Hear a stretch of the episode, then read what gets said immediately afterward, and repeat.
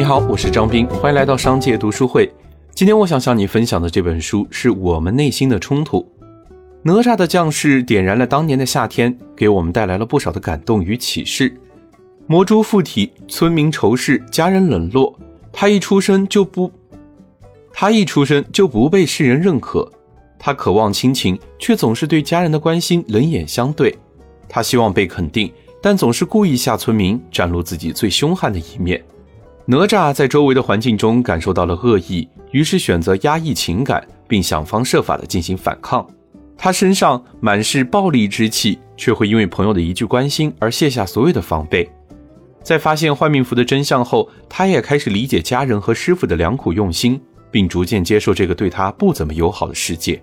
我们不难看出哪吒身上的矛盾与对立，就像我们在生活中也会经常反复纠结，心中所想和行动表现截然不同。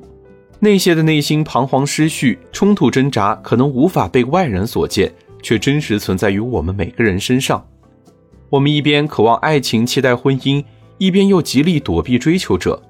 我们明明很重视考试，却很难集中注意力在复习上。我们常常对别人慷慨解囊。对自己却一分一厘也吝啬得很。其实这种现象在生活中很普遍，类似我们常说的“左右为难，进退维谷，鱼和熊掌不可兼得”，这都是内心冲突的表现。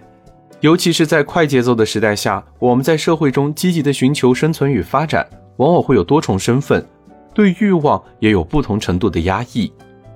我们会下意识的与别人保持距离，给自己设定警备防线。我们也会用表面的强大来掩饰内心的虚弱，寻求自我保护的手段，同时用幻想的理想化形象来取代真实的自己，似乎只要视而不见就能否定存在。这些人际关系的混乱缺失与身份的频繁换位，都会加剧内心的冲突。面对这些，我们该如何自处呢？今天分享的这本《我们内心的冲突》，就一层一层的剖析矛盾复杂的心理真相。揭示冲突的源头与表现，给出有效解决内心冲突的方法，进而帮助我们重建人生的自信。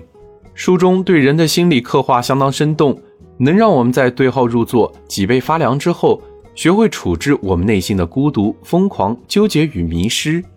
好了，如果你想收听更多的内容，欢迎订阅。让我们在一年的时间里共读百本好书。我是张斌，我在商界读书会等你。